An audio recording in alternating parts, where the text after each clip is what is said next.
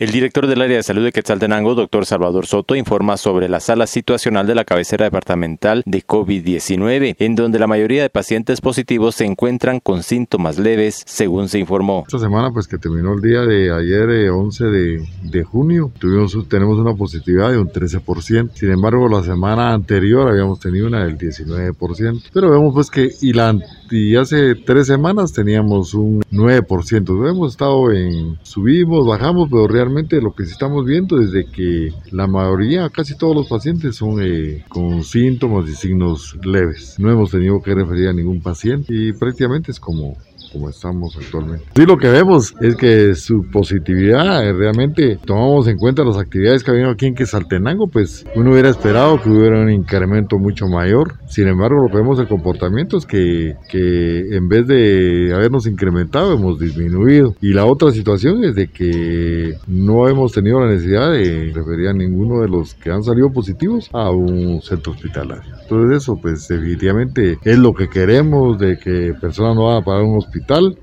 y lo ideal es pues que nadie se esté muriendo por, ese, por esta enfermedad. La vacuna pues nos ha ayudado mucho, nos ayudó. Realmente algunos pues todavía eh, continuamos con la mascarilla, aunque pues ahora solo es obligatorio en los servicios de salud. Pero realmente nos hemos cuidado y hemos aprendido, por ejemplo, algo que es muy importante y que tal vez sí sabíamos, pero no lo hacíamos, era el lavado de manos. Entonces eso es muy, muy importante porque nos ha protegido no solo para los problemas respiratorios, sino para los problemas eh, eh, diarreicos y definitivamente pues todas esas medidas eh, nos ayudaban mucho.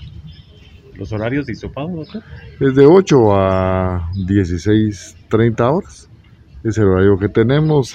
actualmente pues tenemos el servicio de lunes a, a los 7 días de la semana. Desde Emisoras Unidas Quetzaltenango informa Wilber Coyoy, primera en noticias, primera en deportes. Pues eh, hemos ido disminuyendo, aunque ha habido altas y bajas en todo este proceso.